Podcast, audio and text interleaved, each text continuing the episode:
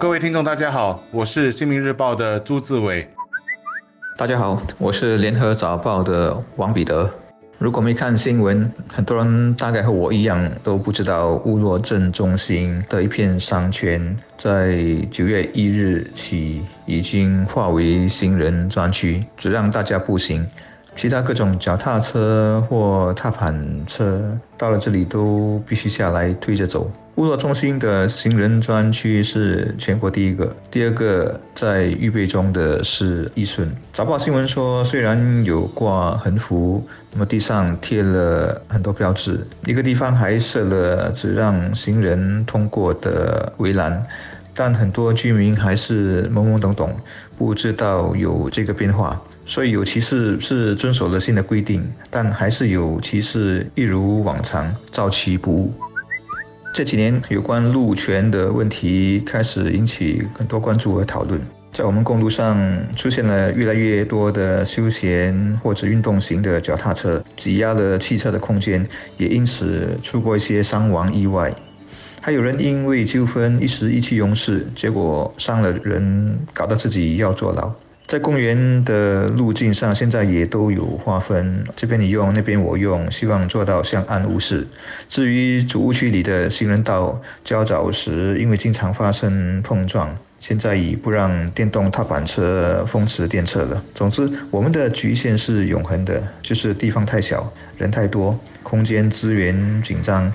因此，如何分享或者是分配的问题一直存在。我们能做的是尽量平衡各方利益，在不同地方用不同的分配方式。例如，在一些地方，我们用法律、用条例来规管；一些则是通过劝告、教育或者宣导。然后，在一些地方也靠我们使用者的普通常理，就是 common sense，或者文明和理性，例如礼让精神。当然，拨出更多空间，例如扩大行人道或者铺设更多脚踏车专用道，也是一个办法。但这些都有权衡取舍，会有一些东西需要牺牲，也就是任何的决定都有 trade off。这是我们所有人在处理这些公共议题时都必须接受的现实或者说原则。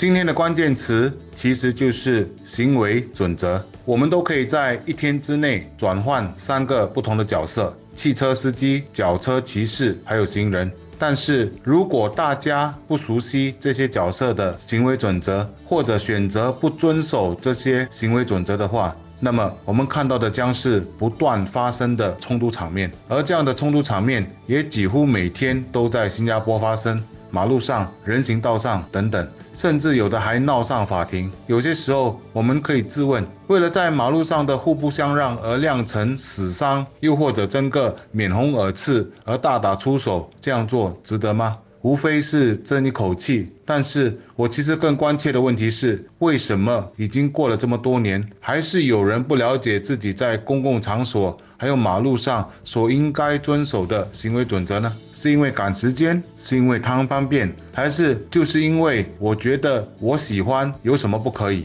这种种的心理因素非常值得探讨，但我总希望全民都应该认真的看待这个问题。因为我们已经是一个老龄化的社会，我们也都希望，当我们的长辈出外时，他们都将会在一个更加安全的交通环境中，而不需要时时提心吊胆，担心各种个人代步工具从身边呼啸而过。关于这个行人专区的效用，我想还是应该给多点时间来观察。在新加坡，我是相信奉公守法的人还是占大多数的，特别是在公共空间，在众目睽睽之下，很少人愿意成为那个破坏分子，然后被人家指指点点。所以，剩下的问题是怎么对付那一小撮自私、脸皮厚或者是很不吵的人。我觉得柔性手段应该就足够了，例如多放一些清楚的告示，更积极的做宣传。假以时日，我相信会有更多公众知道，说行人专区就只能走路或者下来推车，大家的意识都会慢慢的内化，或者说习惯成自然。至于那些白目的人，压力会越来越大，会不好意思，也就不敢太明目张胆了。所以我赞成今年八月开始生效的。行人行为准则，这个行为准则为行人做出了三个建议：一，若是没有打算超越另外一名行人，我们应靠道路的左边行走；二，如果有的选择，行人应该使用人行道，而不是脚车骑士可以使用的共用道；三，行人也应该对周围的环境保持警惕。避免使用手机或者听音乐，以及实时察觉危险或障碍物。尤其是最后一个个人建议，我是举双手赞成的，因为我已经无数次看到有人是一边用手机一边在走路，甚至连过马路的那一瞬间，眼睛还在看着手机。这种行为所会带来的危险，我觉得我们应该一再提醒，也不为过。而循人专区禁止脚踏车穿行，除了雾落市政中心之外，义顺集选区的卡迪中心也将在明年第一季推行。